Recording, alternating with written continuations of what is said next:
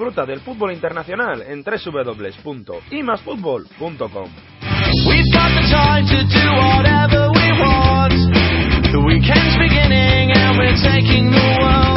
Tercera semana de diciembre, programa 107. Bienvenidos al mejor análisis del fútbol internacional. Bienvenidos a IMAS Fútbol. Llegamos casi al Ecuador ya de las grandes ligas europeas. Tan solo una jornada queda para llegar al parón en Alemania, donde domina con creces el Bayern de Múnich. También eh, queda poco para llegar al final de la primera vuelta en Italia, donde la Juventus también se marcha en solitario en ese liderato, cinco puntos de ventaja sobre la Roma segunda, mientras la Premier está mucho más entretenida, mucho más bonita. El Arsenal encabeza la clasificación, pero con dos puntos de ventaja sobre Liverpool y Chelsea.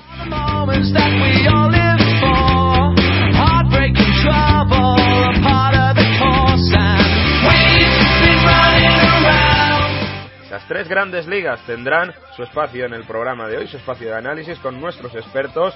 Ya sabéis que nos podéis seguir en las redes sociales, en Facebook buscando y más fútbol con el símbolo de más y en Twitter arroba y más fútbol con el más en letras.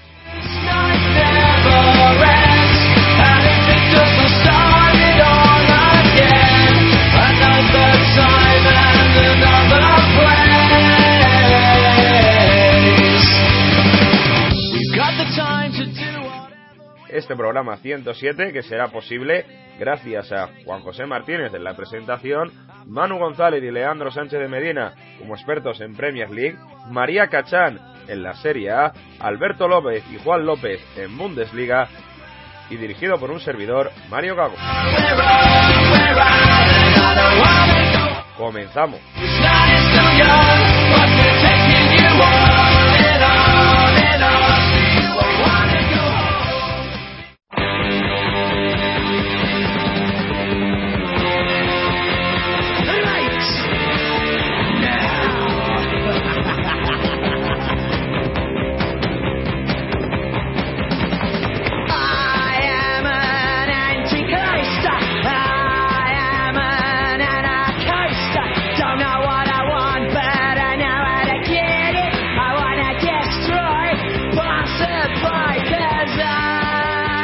De Premier League más fútbol, tiempo para analizar la liga inglesa, jornada número 16. Saludamos ya a nuestros expertos, Leandro Sánchez de Medina, muy buenas.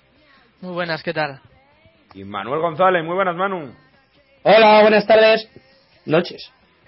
Bueno, comenzamos analizando esta jornada número 16, donde el Arsenal sigue líder a pesar de la derrota, con precisamente el partido de los ganes. Manchester City 6, Arsenal 3, juego 7 y partido para Pellegrini, Leandro. Sí, desde luego, un tremendo recital ofensivo del City, de verdad, con seis goles. Un partido en el que los locales volvieron a golear en casa y en el que el Arsenal enseñó sin duda su peor cara defensiva de todo el campeonato. En el cómputo general, el City fue bastante mejor que los Ganes, que además echaron en falta el acierto en, la asociación entre líneas, más apoyos en el mediocentro, para cortar los ataques del City, que sobre todo avanzaban por, por el centro del campo con una grandísima actuación de Touré. También me, gustaría resaltar el, partido de Company en el centro de la defensa de Negredo, que estuvo muy bien en la primera media hora de partido, creando muchísimas ocasiones, eh, desvalijando un poco la defensa del Arsenal, que recordemos era, es la menos goleada del campeonato y, y una de las más fiables, y también el partido de Fernandinho. Incluso el propio jugador ha asegurado que es su mejor actuación desde que llegó a Inglaterra. Yo creo que hay que sumarle tres cosas al partido. Silva, Fernandinho y Aya Touré. Eh, cuando este, este trío funciona, el equipo lo nota y lo nota mucho. Porque al final eh, mm, es por el centro del campo por donde el City supuestamente eh, debe de empezar a ganar los partidos, ya que tiene un entrenador que busca en, esencia eso, que el centro del campo tenga la pelota y que abra mucho a bandas o que cuando juegue por el centro juegue con un jugador que, que salga del, del, del guion de, de, otros dos que están un poco más retrasados y que son más físicamente portentosos, pero que no estén exentos de calidad, y se nota en el partido. Lo de Yaya Touré, yo ya no sé qué, qué decir de él. O sea, el partido, yo creo que lo único que hace que es cometer un error que es cierto que le cuesta un gol. Yo creo que es el único error que comete en todo el partido. Todo lo demás es impresionante. Yo, para mí, es uno de los mejores futbolistas que hay de largo en el mundo, de largo no solo en Europa, sino en el mundo, y que, y que es una pena para nuestra liga, pero sobre todo para el Barça, que se le haya escapado de verdad a este futbolista. Es que es un medio centro total, desde luego. Incluso ayer, que llegó, como él suele hacer muchas, muchas veces, batiendo líneas en conducción, en la segunda mitad fue Fernandinho el que ocupó ese rol que ocupaba Touré en la primera y, bueno, haciendo las coberturas al centro del campo, a los, a los laterales, a, a todos los jugadores de la línea del centro del campo y Fernandinho eh, pudo tener más, más espacio para, para poder llegar porque recordemos que en Shakhtar tenía más libertad en la creación y, y ha demostrado un buen disparo a gol, desde luego. Y luego muy mal partido de, de la defensa del Arsenal. Eh, sobre todo a la hora de equilibrar, porque eh, cometió un error muy gordo el Arsenal, eh, que era que, que, que, le daba demasiada libertad al centro del campo del City, sobre todo a Silva. Yo a Silva siempre le veía excesivamente suelto.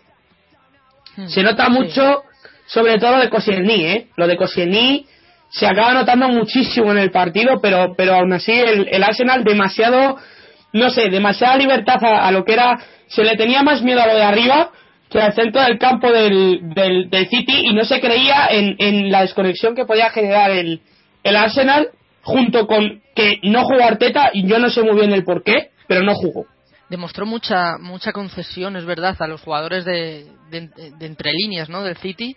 Yo creo que una de las claves es la que apuntas, que, que en el medio centro Flamini tenía que hacer demasiadas labores eh, defensivas y, ofensivas para sacar el balón y, le costó mucho porque estaba realmente superado numéricamente en esa zona. Eso yo creo que fue uno de los puntos que, que decantó el partido de, del lado del equipo de Pellegrini.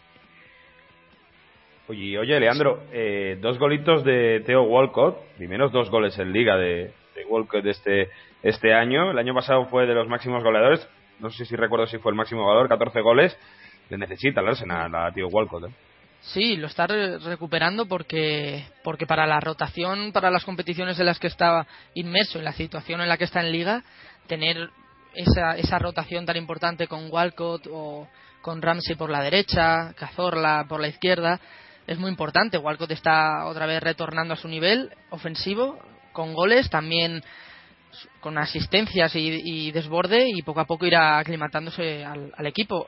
No lo veo, sinceramente, ahora mismo como titular porque pienso que podría terminar eh, Aaron Ramsey jugando en, el, en, media punta, Ozil tirado a una banda con, con Arteta y, y Flamini en, en, medio centro, pero sí como, como el jugador número 12, por decirlo de, de alguna manera.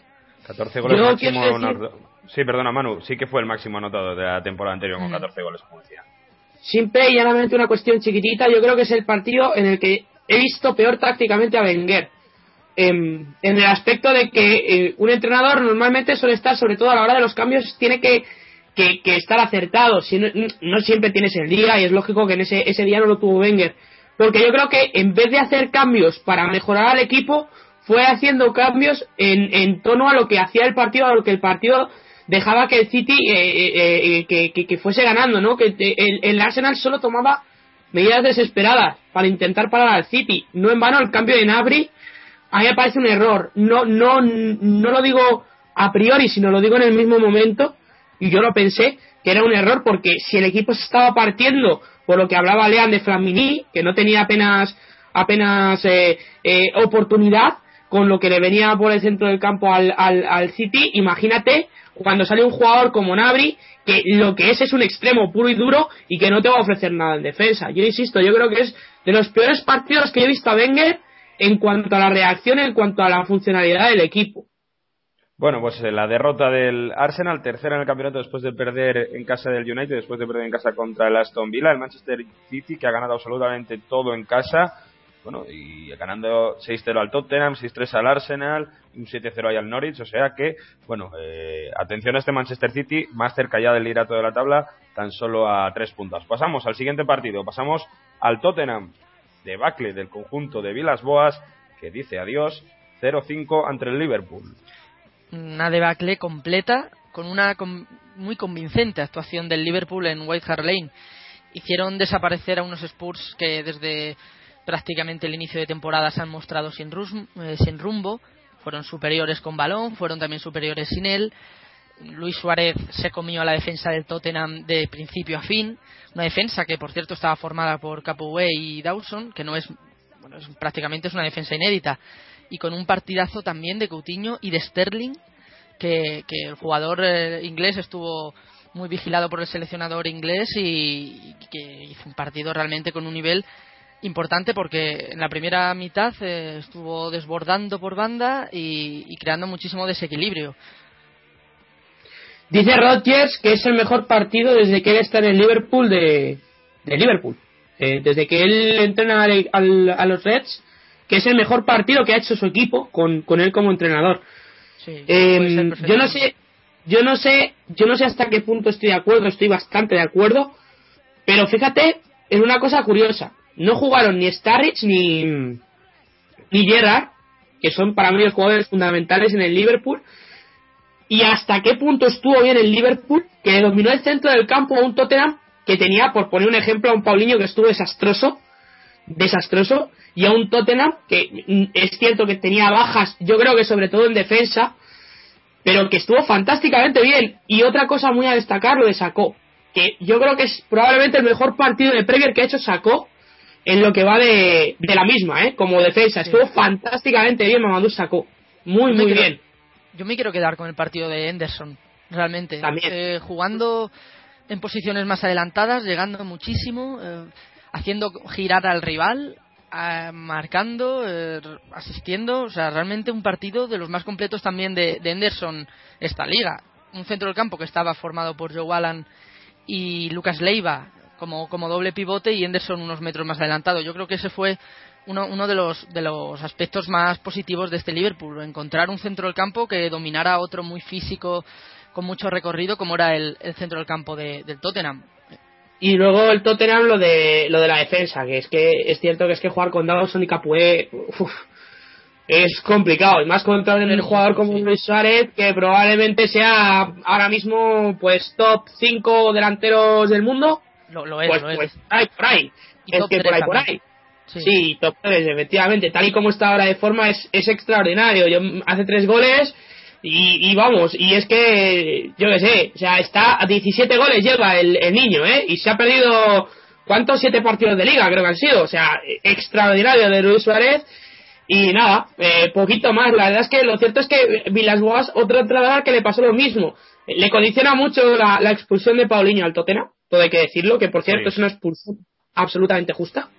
Eh, y, y, al final acaba ocurriendo lo que acaba lo que acaba pasando. Si el Tottenham ese partido no lo pierde de, de tanto lo, lo, pierde pero no de tanto lo más probable es que no hubiesen echado bien las guas ¿eh? con dignidad lo más probable, pero pero fíjate hasta qué punto es dicho el destino que Paulinho un jugador que quiso él le ha echado del, del, del club le ha echado del Tottenham porque yo creo que es condición condición necesaria para, para lo que pasa después por cierto, Luis Suárez, 17 goles en 11 partidos, ¿eh? lo que decías tú, o una barbaridad. Todo el delantero uruguayo, y bueno, eh, 0-5 el Tottenham contra el Liverpool y, y 6-0 el Manchester City. Bueno, pues esas goleadas yo creo que han sentenciado un poco a Vilas Boas. Que a ver cómo se puede regenerar este Tottenham, porque sí que bien han dicho, bueno, se vendió a Gareth Bale, pero las inversiones no están dando el fruto que, que se esperaba, ¿no? Por ejemplo, eh, el propio Eric Lamela, que ni siquiera jugó ayer. Eric Lamela, que solo ha tenido una titularidad en Liga. Eriksen, que comenzó las primeras jornadas como titular indiscutible con Sigurdsson, ni juega, no, no, no estaba, tampoco Sigurdsson. Eh, ha intentado ahora situar a Paulinho de media punta, pues no sé, para, para tener más, más balón, cortar más balones, llegar con, con, más, con más efectivos al área, pero tampoco. Dembélé está en un nivel, desde mi punto de vista, bastante, bastante bajo bastante bajo eh, en comparación con la temporada pasada. Sandro, con el que al principio no contaba demasiado, ahora es un titular indis indiscutible con André Vilasboas, veremos ahora. Un equipo que está totalmente recomponiéndose, con muchos fichajes en verano y que todavía no ha encontrado el patrón de juego que, que, que necesita, ¿no? Y para mí una cosa fundamental, que Soldado no marca goles. Eh, cuando un equipo que efectivamente está en fase de construcción le quitas lo más preciado en esto del fútbol, es decir, un equipo ya te puede jugar mal, que si tienes un delantero que te marca goles, lo más probable es que si no te salva el fútbol, te salven los resultados. Soldado no está teniendo ni fortuna ni está teniendo eh, gol. Este estado por está teniendo, está fuera de la racha y, y, es lo que hay, es lo que toca. Luego, por lo demás, pues una para equipo. Yo creo que el Lamela es un muy buen jugador, creo que debería de jugar más. Tengo también la sensación de que Paulinho es cierto que hace mucho daño en la media punta, pero creo que si le retrasas un poco más y efectivamente metes a Eriksen vas a hacer bastante más daño, dándole la libertad necesaria a Paulinho. Y creo que a Dembélé hay que meterle en cintura otra vez, hay que devolver el, el, fútbol que él tiene en las, en las piernas. Y todo eso unido que en el mercado invernal yo me voy a buscar un central, pero echando leches, porque lo necesita el Tottenham por mucho que tenga lesiones. Yo creo que necesita más centrales que Dawson, eh, Bertogen y, y, bueno, Capué con medida desesperada y Chirich, efectivamente. es que es poco, es poco ahora mismo para el Tottenham. O sea, yo creo que el, central en el mercado de invierno y recomponer el equipo y, y, a ver qué pasa, porque ahora mismo el Tottenham es, es eso, es un a ver qué pasa. A ver qué pasa con el Tottenham. Vamos a hablar ahora del Manchester United. No estaban ni Fellaini, ni Carrick, ni Vidic, ni Van Persie. Pero aún así llegó, después de cuatro partidos sin ganar, la victoria en Villa Park, Leandro y además en un muy buen partido. Desde mi punto de vista, un partido bastante completo. Aunque el Aston Villa comenzó muy arriba, tuvo varias ocasiones de gol, los dos goles bastante tempraneros de Welbeck en la primera mitad impulsaron mucho al United, que comenzó a dominar el partido. Un partido en el que destacaron sobre los demás Cleverly, pero también Valencia, Janusay y Rooney, que, que incluso llegó a jugar de, en posiciones interiores del centro del campo para para ayudar en la salida de balón y en el, mantenimiento de, la posesión de balón. Sí, el Manchester. Mm, yo creo que sobre todo hay que destacar lo de, lo de Valencia, porque no es un jugador nunca que sea 10, pero es un jugador 7-8. Es un jugador continuo 7-8 y yo creo que ahora mismo el Manchester United le hace mucha falta un jugador como este, un jugador que, que siempre hace cosas en el campo, por mucho que, que no esté muy bien en el partido, siempre, siempre tiene recursos. Luego, por lo demás, un Manchester totalmente distinto al que estamos acostumbrados a ver. Un Manchester en esta temporada, me refiero. Un Manchester con un jugador como Cleverly que es capital, que un Manchester que tiene el control de partido en todo momento, un Aston Villa que no encuentra la manera de marcar y menos con un Benteke que está absolutamente fuera de onda no sé qué le ha pasado a Benteke esta temporada, pero no está marcando, no está teniendo fortuna y como siga así no la va a tener, absolutamente fuera del partido. Y es cierto que un Manchester United que está demostrando que cuando juega al fútbol o que cuando, no sé, si tiene la pelota o que cuando tiene el día, se ve que sí tiene mimbres para jugar al fútbol. Y mira que se perdieron el partido jugadores, lo decía Mario, que se ha perdido un montón de gente, un montón de jugadores, Laini, Carrick, y sin embargo el equipo ha funcionado. Yo sigo teniendo la sensación de que es un equipo que puede dar mucho más, sigo teniendo la sensación que es un equipo que sigue necesitando un centrocampista creativo, no solo Cleverly, alguien más, y sigo también teniendo la sensación de que este partido es una muestra de que el United debería estar haciéndolo por lo menos un poco mejor. Y yo, yo pienso que bastante, pero un poco por lo menos. Y comprendieron muy bien el partido. Yo creo que eso es también otro otro de los elementos claves de este partido. Comprendieron bien que por la banda de Luna resultaba sencillo atacar porque el español no, no, estaba, no estaba fino y continuos eh, superioridades numéricas con Rafael y Valencia por esa banda llegaron las, las ocasiones, la mayoría de las ocasiones del, del equipo de David Moyes. Pues sí, ya un poquito más del partido. Yo creo que, insisto, el, el Aston Villa la verdad es que tiene muchas carencias. Yo pensaba que era un equipo que iba a dar bastante más guerra al, Manchester y lo cierto es que estuvo muy mal. También es cierto que, que se juntó el hambre con la gana de comer. Estuvo mal Aston Villa, estuvo el United, ¿eh? hay, que, hay que reconocerlo. Yo creo que contra el Newcastle... ¿Sí? ¿Volvió quién? volvió a jugar Fletcher después de un año sin hacerlo ah, debido a una enfermedad importante. Importante. Y también importante eh, pensar lo del Newcastle. Yo creo que contra el Newcastle se dieron cosas pero que United tuvo la mala suerte de no, de no meter el gol que sí que metió el, el, partido contra Aston Villa. Creo que fue eso fundamentalmente, porque creo que es un partido que, en el que pasa prácticamente lo mismo, que tiene el partido dominado, que el equipo empieza a jugar bien y que sin embargo no tiene fortuna. Veremos lo que ocurre también con el United, que, que a ver si este partido sirve para que empiece a mejorar. Dejamos Aston Villa y Manchester United. Por cierto, Aston Villa, una victoria en casa de las últimas cinco, solo contra el Cardiff City. Tiene que mejorar el equipo villano en, en Villa Park, en Birmingham, y avanzamos al equipo de José Mourinho, 2 a 1 contra el Crystal Palace en Stamford Bridge. Lean. Sensaciones agridulces para los aficionados del Chelsea porque ganaron, tuvieron muchas ocasiones para marcar más goles, fueron bastante superiores en el primer tiempo, ralentizando el partido y sin recibir apenas contragolpes del Crystal Palace, pero no lo cerraron y permitieron que, los de Pulis fueran encontrando más espacios conforme avanzaba el partido, más opciones a balón parado y abrieron un poco el encuentro hasta el final. Un Chelsea que, ha funcionado por momentos, eh, con un centro del campo que estaba formado por Essien y Ramírez y una línea de tres muy habilidosa con Azar, William y Mata. Eh, un partido en el que el Chelsea me sigue dejando las mismas sensaciones de equipo que, que, necesita necesita mm, un puntito de, de, experiencia. Le falta le falta un puntito de experiencia. Mira que tiene jugadores con con eso mismo como Lampard como Terry pero necesita algo más. Necesita algo más. A mí es un equipo que no me convence. Es un equipo al que le faltan cosas es un equipo que hay momentos en los que se desconecta muchísimo, es un equipo que tiene un montón de tocones y que no toca bien la pelota.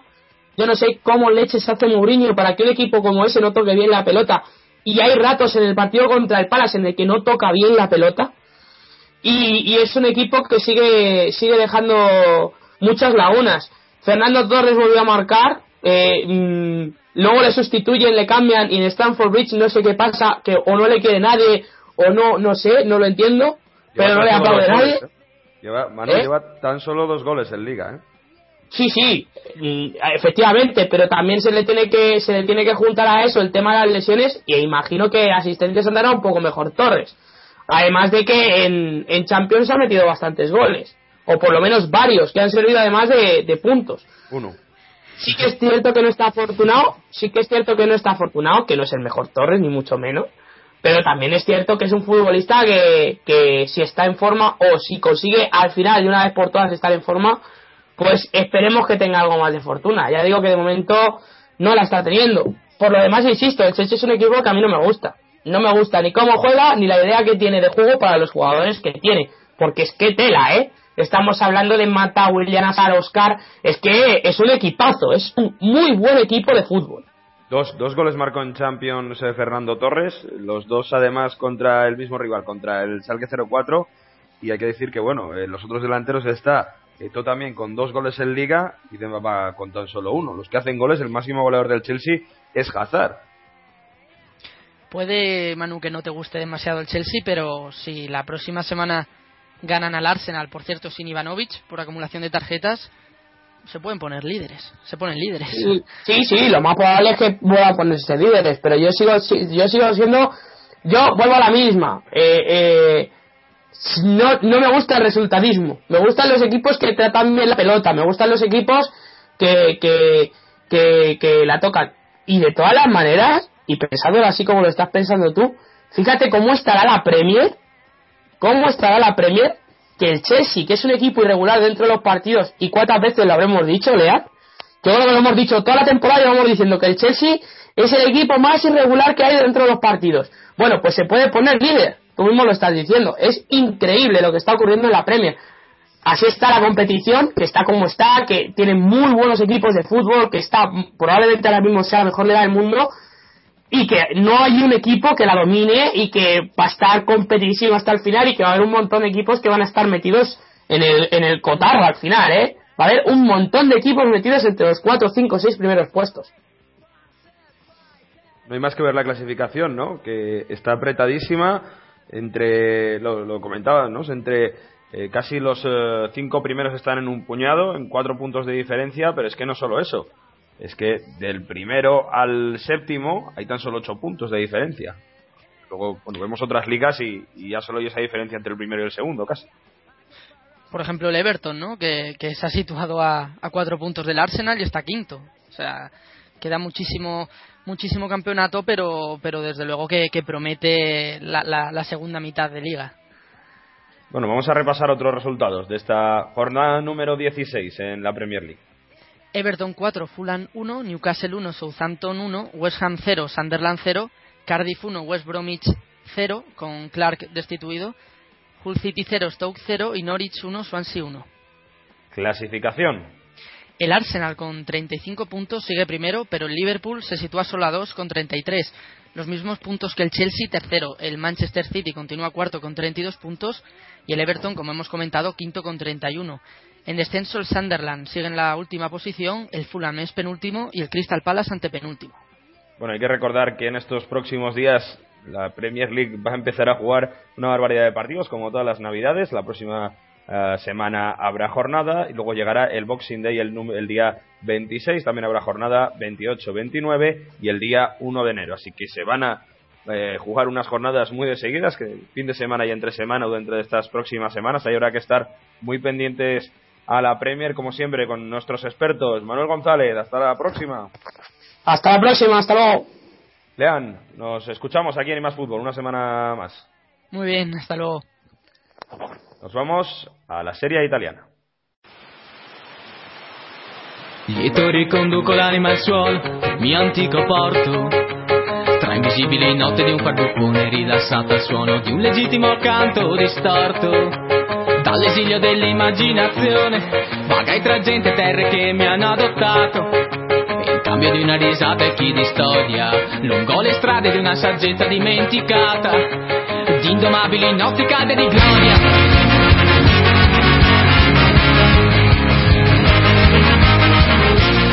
Ahora del fútbol italiano, hablamos de la Serie A, decimosexta jornada del campeonato liguero, con la Juve más líder, con 43 puntos al frente de la tabla, sacando ya 5 a la Roma que es segunda, pero vamos a empezar en esta ocasión por el que fue el partido de la jornada. En esta jornada decimosexta, como decimos, fue el Nápoles-Inter, era el partido de los ex, el eh, Rafa Benítez que se enfrentaba contra su ex equipo el Inter y Mazzarri contra la escuadra con la que había estado tan solo el año precedente, ese Nápoles. Así que para contarnos todo lo que ocurrió en este morboso e interesante partido, tenemos a María Cachán, que hacía unos programas que no venía con nosotros. Cuando quieras, María.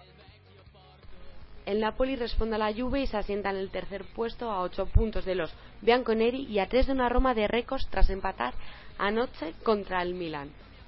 Benítez optó por Higuaín como única punta dejando a Pan de fuera, lo que permitió a, meterse el punto de apoyo con Insigne y Callejón. Asimismo, Mazzarri con Palacio por delante de Álvarez, Guarini, Nagatomo. Un primer tiempo bastante completo con una pues, pues dominando, abriendo el marcador eh, Gonzalo Higuaín concretamente, que anotó su octavo gol en esta temporada. Cambiaso se encargó del empate, aunque su alegría duró pocos minutos, pocos minutos, ya que Meters y Dezemali se encargaron de ese 3 a 2 respectivamente. Y el japonés Nagatomo consiguió recortar distancias antes de llegar a la segunda parte. Benítez y Mazzarri se presentaron con los mismos jugadores. Callejón se encargó de quitar esa última esperanza a los interistas tras una asistencia de Insigne que les dejó prácticamente cao ya que les desplazaba a la quinta posición tras tres empates consecutivos. Como anécdota del partido, Mazzarri tuvo un detalle de agradecimiento con, eh, los tifosi napoletani, eh, concretamente con los de la curva B, que le agradecían todo el esfuerzo que ha hecho durante estas cuatro temporadas para dejar al Napoli en la posición que está, concretamente bueno pues la temporada que bueno los partidos que han tenido ahí en Champions que como bien sabéis les han dejado fuera el Arsenal con 12 puntos ya que marcaron dos goles y le servían tres para eh, cerrar con rotundidad esa clasificación creo que Benítez contaba con que el Borussia pinchara y no golear de tal manera al líder de la Premier bueno, pues Nápoles 4, Inter 2. Está el Napoli tercero, 35 puntos. El Inter cuarto con. Eh, perdón. Bueno, pues Napoli 4, Inter 2. El Nápoles que se afianza en la tercera plaza, 35 puntos. El Inter cae a la quinta con 28. Seguimos avanzando. Hablamos ahora del partido de la Juve. Victoria cómoda, muy cómoda en casa contra el Sassuolo 4-0 hat-trick de TV el eh, conjunto de Francesco no puso para nada en problemas a la escuadra bianconera, no sacó a Sasa de titular, no jugaba tampoco Berardi que estaba amonestado y realmente la Juve lo tuvo realmente fácil cuando poco cuando puso un poco de, intensidad. Remató un gran eh, cabezazo peluso para ese cuarto gol, además del hat-trick de Tevez, aprovechándose de la pasividad, o mejor dicho, falta de intensidad de la defensa del eh, Sassuolo, y que la Juve, octava victoria consecutiva sin encajar un gol, algo realmente chocante con esa eliminación en Champions, ya que en Champions le metieron gol en todos y cada uno de sus partidos que jugó en esa fase de grupos en la que acabó tercero. Sobre esto hablaba Antonio Conte en zona mixta para ir más fútbol y libertad de fe. Desde mi punto de vista no he tenido dudas. Conozco a estos jugadores, es un grupo excepcional por tercer año consecutivo y están siempre ahí. Están haciendo cosas extraordinarias. Sinceramente, la derrota, la eliminación, ha sido una desilusión. Para mí, para los jugadores, para la ciudad, para los tifosi. Además, por el hecho de la eliminación, que ha llegado de una forma rocambolesca y no jugando un partido. Asumimos la responsabilidad porque no teníamos que llegar así al último partido, porque perder no es imposible.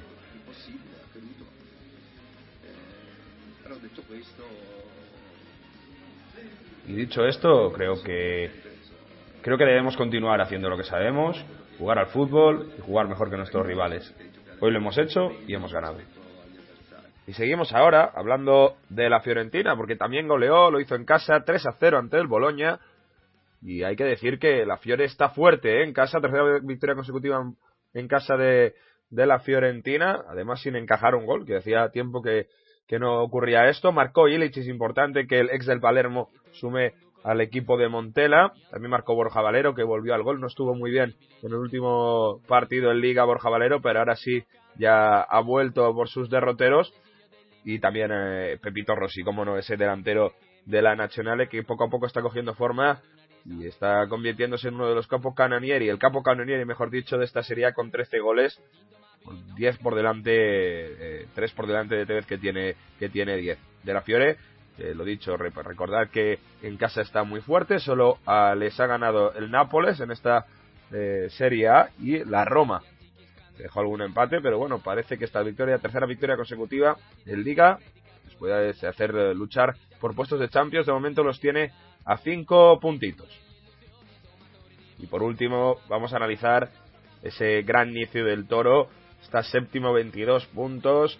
Ahora mismo tiene Europa tan solo a 6, mientras tiene el descenso pues eh, a mucho más, a 9 puntos. Así que es algo de, de, alabar para Ventura porque no es nada fácil con el equipo que tiene y además un partido muy muy completo defensivamente en Udinese. Udinese que ha dicho Guidolín que quizás va a ser el tiempo de apartarse. Sería toda una sorpresa porque el veterano técnico del Udinese está, ha rendido muy bien en el en el, la región de Friuli. Marcó Farner y luego Inmóvil a la contra, de como he dicho, un Torino muy replegado, pero que parece que sabe cerrarse muy bien y sabe aprovechar sus oportunidades. Ojito Inmóvil, poquito a poco va creciendo, es cierto que le cuesta mantener una regularidad goleadora, pero ya lleva seis goles, el segundo máximo goleador del equipo por detrás de un Alessio Cerci, que lleva unas jornadas que no está demasiado bien.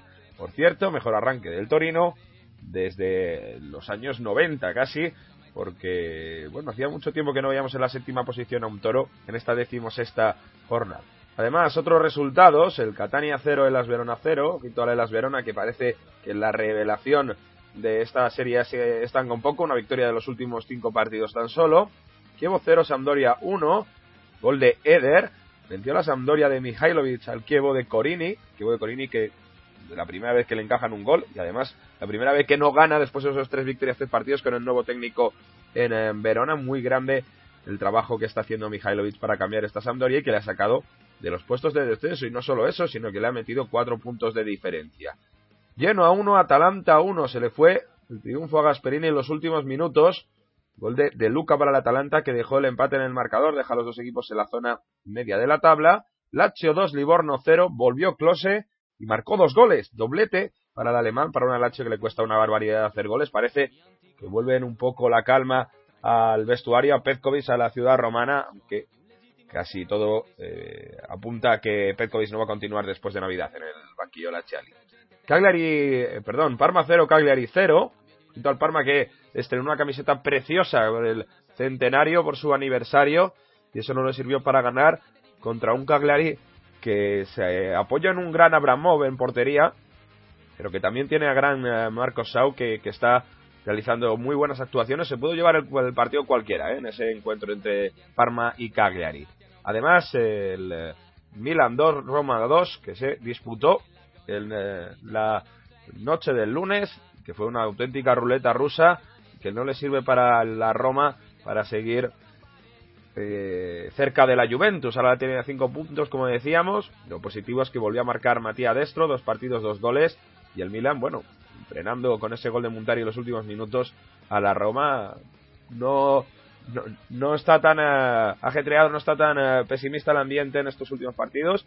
Además, después de esa posible, además ese enfrentamiento contra el Atlético de Madrid. De momento, los últimos cinco partidos en Liga solo, solo no ha perdido ninguno, solo ha ganado uno, es verdad, pero cuatro empates y una victoria, décima plaza para, para el Milan. Repasamos toda la clasificación. Primera Juventus con 43 puntos, segunda Roma con 38, tercero Nápoles con 35. Estos irían a Champions League la próxima temporada. Posiciones de Europa League, cuarto Fiorentina con 30, quinto eh, Inter con 28 eh, puntos. El Milan en décima plaza, como decíamos, 19 puntos y puestos de descenso para Livorno con 13, Boloña con 12 y último, colista, el Catania con 10. Vamos a la Bundesliga.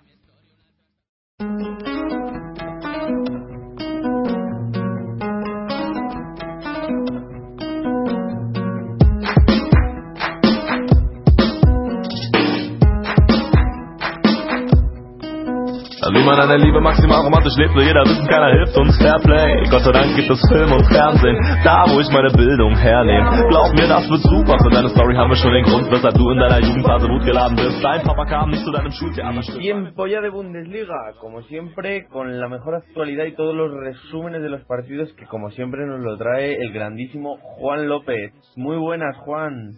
Hola, muy buenas noches. Y cómo no, desde Múnich, para traernos todos los rumores y todos los cotilleos, está Alberto López también, que es un placer, como siempre, tenerte. Muy buenas, Alberto. Hola, muy buenas, ¿qué tal? Y Juan, este fin de semana hubo partidazo, ¿verdad? En el Allianz Arena. ¿Cómo se vivió ese Bayern de Múnich 3, Hamburgo 1? Sí, la verdad es que esta semana, esta jornada ha sido redonda para, para el Bayern, ya que otra victoria más eh, de los de Guardiola siguen sin, sin perder en esta primera vuelta y ya solo queda una jornada para acabar la primera vuelta. Solo ha conseguido dos empates y el resto lo ha ganado.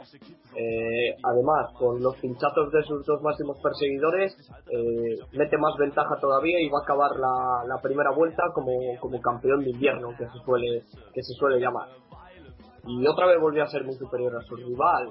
volvió Lama al medio campo por, por algo destacable. Mandzukic volvió otra vez a los de titular y además marcó el primer gol.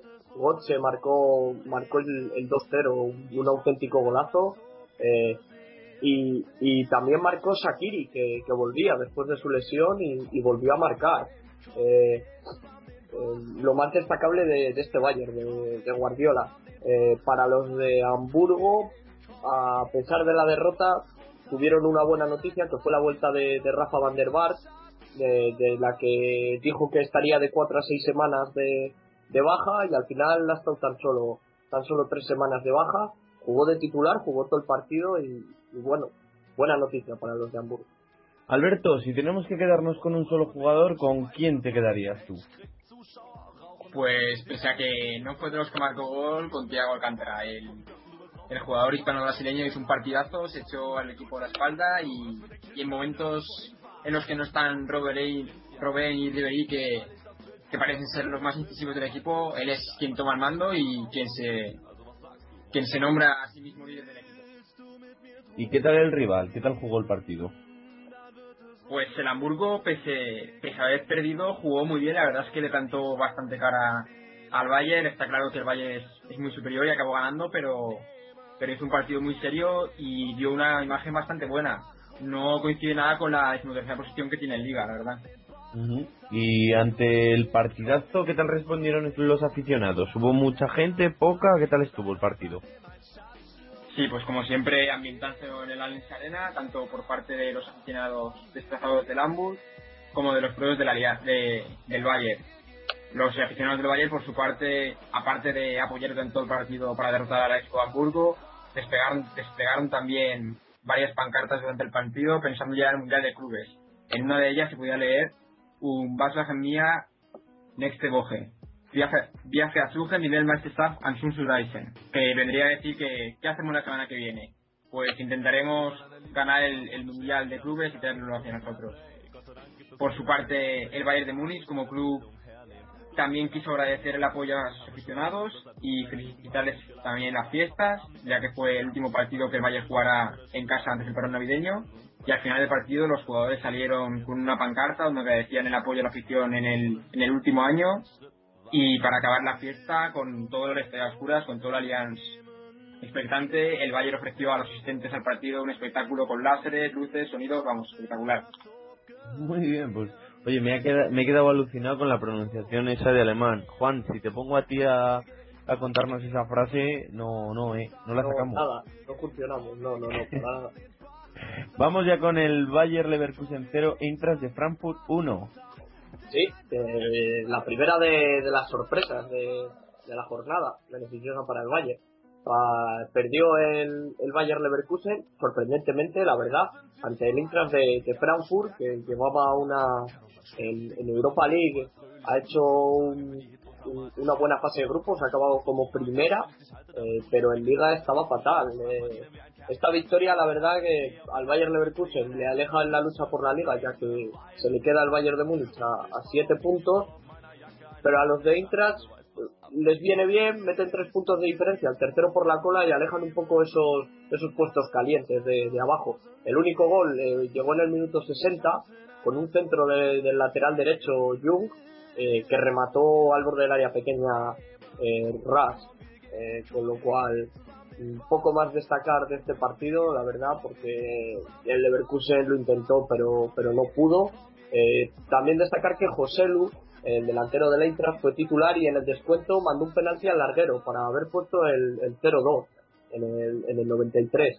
¿Y eh, fue, Juan, fue merecida esta victoria o fue, vamos a decirlo, algo inesperado durante el partido? Sí, la, verdad es que algo inesperado tanto a priori como durante el, desarrollo del juego, eh, porque el Leverkusen volvió a, estar a, ese nivel que, que está semejando esta temporada, pero sí que hemos hablado algunas semanas que seguramente el Leverkusen diera un bajón eh, en, su juego eh, y parece que, que, ha llegado ahora. No le viene mal porque ahora va a venir el parón, eh, este navideño, y le va a venir bien, con lo cual esperemos que, que no se deje muchos puntos más este Leverkusen, que lo estaba haciendo muy bien hasta ahora. Sabemos que su lucha está ahora mismo contra el Borussia Mönchengladbach, que, que le saca 5 puntos, que sería la cuarta posición, para entrar directo en esa fase directa a las Champions del próximo año. También, también, lo hemos dicho aquí. Su lucha no es la liga, es entrar en Europa en Champions directamente el año que viene, los tres primeros puestos. ¿Y qué le pasa, Juan, a este Borussia de Dortmund? También a cinco puntos de este Bayer Leverkusen. Le ha recortado un puntito y da gracias, porque se puso 2-0 el Hoffenheim a un Bayer de Dortmund, digo, a un Borussia de Dortmund, que no que parece que no termina de las ocasiones, no termina de meter tanta, tantos goles como ocasiones genera. Hoffenheim 2, Borussia Dortmund 2. Sí, la verdad es que lo de este Borussia Dortmund es es bastante preocupante, la verdad. Siguen sin carburar, otro pinchazo más de, los de Jurgen Klopp. Eh, sigue siendo evidente que, que, faltan sus dos centrales titulares, como son Subotic, que con el cruzado estará toda la temporada de baja, eh, y, y, la baja de Matt Hummel. Eh, la verdad es que se nota en defensa. Ahora están jugando el, el jovencísimo Sar eh, de, central, que es de la cantera.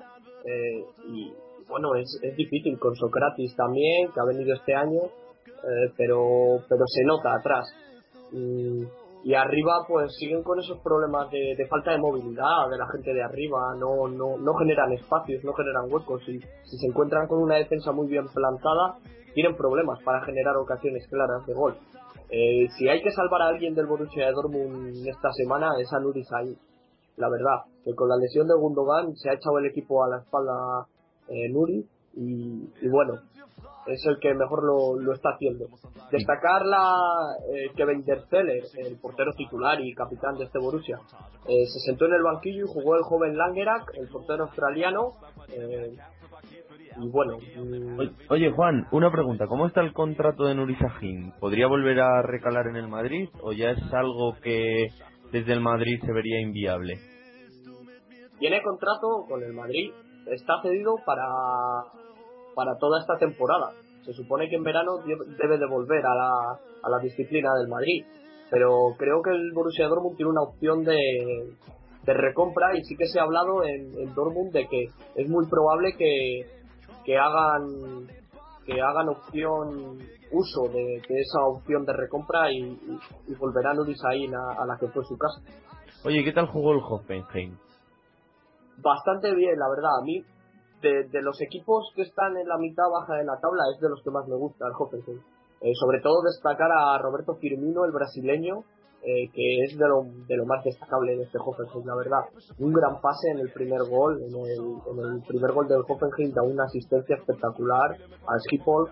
Eh, y bueno, eh, la verdad que si hubiera llevado el partido, si no es por la desastrosa actuación de su, de su portero Jens Graal, que, que los dos goles que encajó tuvo, mm, por decirlo así, bastante culpa. Sobre todo en el primero, que, que es a la salida de un córner, agarra el balón y se le escapa eh, de las manos.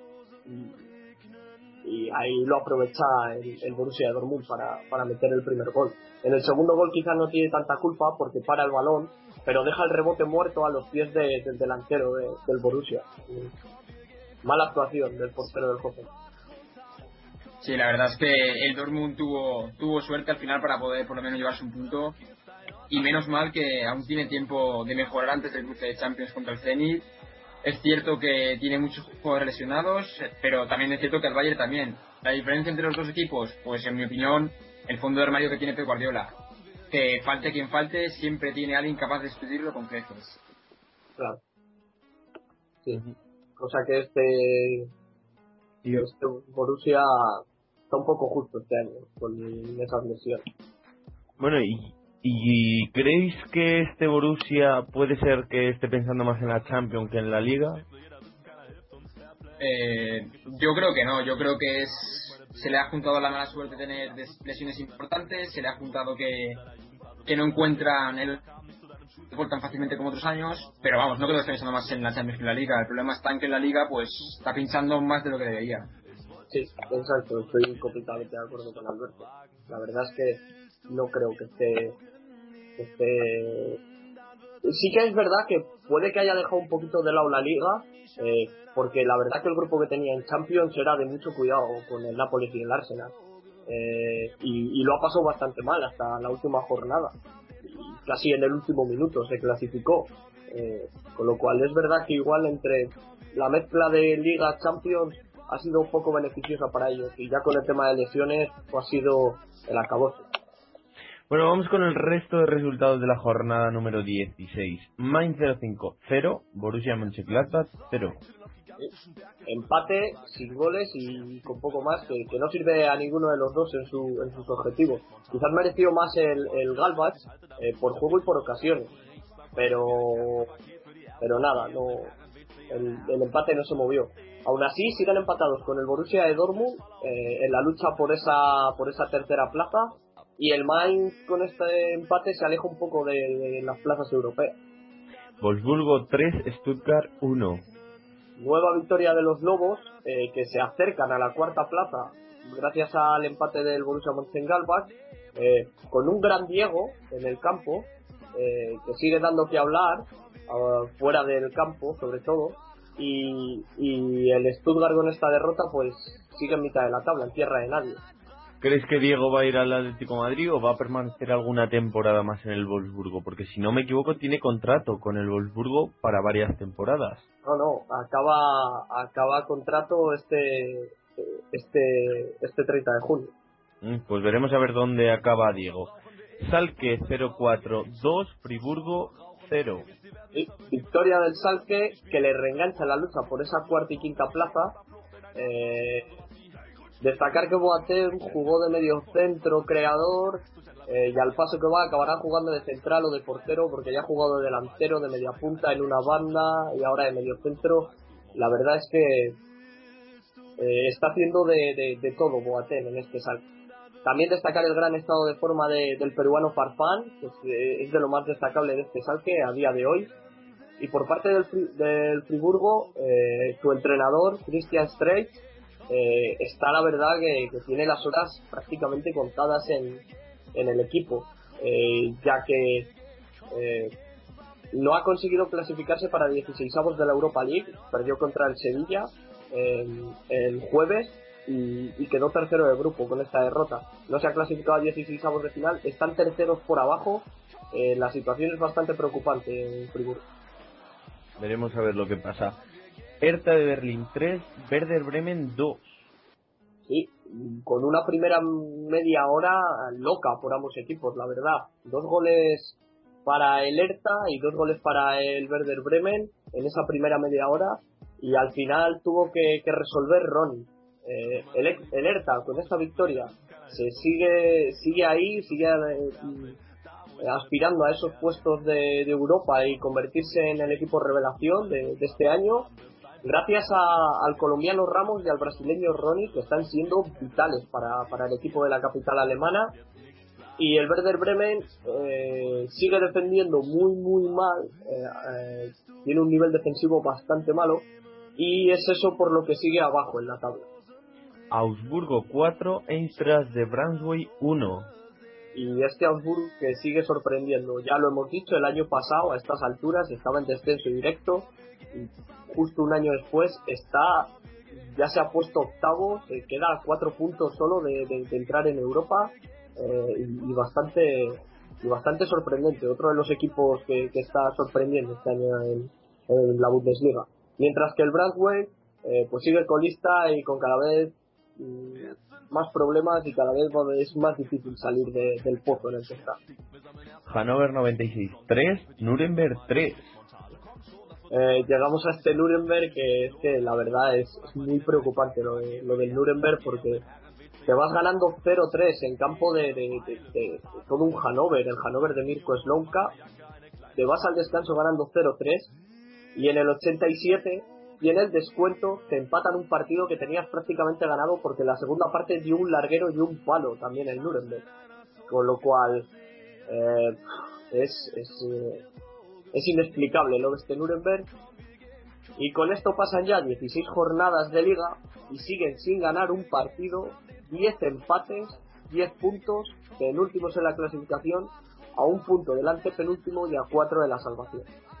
Vamos ya con la clasificación, tras 16 jornadas, Juan. Líder y, podríamos decir que campeón de invierno, el, Bayern de Múnich con 44 puntos. A 7 puntos, el Bayern Leverkusen en segunda posición. Y, tercero, el Borussia de Dortmund con 32, estos tres equipos en acceso directo a Champions. A 12 puntos está el Borussia de Dortmund, los mismos que el Borussia Mönchengladbach con 32 puntos, que está en la cuarta posición que es la que da acceso a la fase previa de la Champions. En zona Europa League tenemos quinto al Wolfsburgo con 29 y sexto al Schalke 04 con 27. Y por abajo tenemos al Friburgo en decimosexta posición con 11 puntitos que daría acceso al playoff de descenso, recordando con el tercero de la segunda Bundesliga, y en descenso directo estarían el Nuremberg con 10 y el Eintracht de Brunswick con 8. Y Alberto, cuéntanos las noticias, novedades que tienes, que nos traes esta vez desde Alemania. Sí, bueno, como, como ya habéis comentado, se, se rumorea que Diego, actual jugador del Wolfsburgo y que esta pasada jornada hizo un partidazo, puede abandonar en enero el equipo de los Lobos y marcharse al Santo Brasileño. Parece al final que la opción de que regresara al Atlético de Madrid no, va a ser posible y, parece que, que irá hacia Brasil y la, la opinión de un colchonero como tú, Juan, que es que puede, ¿tú querrías a Diego en tu equipo o no? Sí, la verdad, porque eh, hombre, tal y como está Raúl García, igual no hace falta Diego, pero sí que parece que ha dejado él también eh, en el aire, como que es poco probable que, que en enero vaya, vaya al Atlético de Madrid. Y Alberto, para los que igual no conocen tanto, no siguen tantos partidos, eh, ¿crees que este jugador del Wolfsburgo está al mismo nivel que estaba en el Atlético Madrid? ¿Está por encima o está por debajo? Yo creo que yo creo que sí que está al mismo nivel. Está, está tirando del equipo, está jugando muy bien. Lo que me extraña es que pudiendo irse a un equipo como el Atlético Madrid que, que está, que está ahora mismo en más alto de Europa, él por su parte decida también irse a Brasil, supongo que le tirará mucho, le tirará mucho estar en casa, pero vamos, es sorprendente que no intente forzar como, como será el regreso de un equipo como el Atlético Madrid. Bueno, pues nos quedaremos, estaremos atentos a todas estas noticias y novedades. Muchísimas gracias, Alberto, como siempre, un placer tenerte con nosotros. Un placer, un saludo a todos. Y Juan, lo mismo digo, hasta la semana que viene. Hasta la semana que viene. Bueno, pues desde Alemania nos despedimos. Hasta la semana que viene, chicos.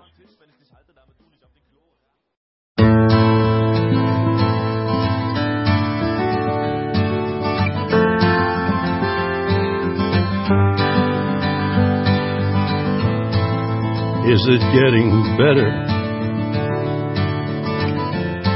Or do you feel the same? Will it make it easier on you now? You got someone to blame. You said one love, one life, when it's one need in the night. Y nos vamos. Aquí finaliza el programa número 107 de IMAS Fútbol como siempre en RFC Radio y en DEM FM. Ahí son las plataformas donde nos podéis escuchar. También eh, podéis encontrar este programa en formato podcast en nuestra página web www.imasfutbol.com. Y como no, antes de irme, recuerdo que estamos en las redes sociales, recuerdo donde nos podéis hacer llegar vuestros mensajes, vuestras opiniones en Facebook.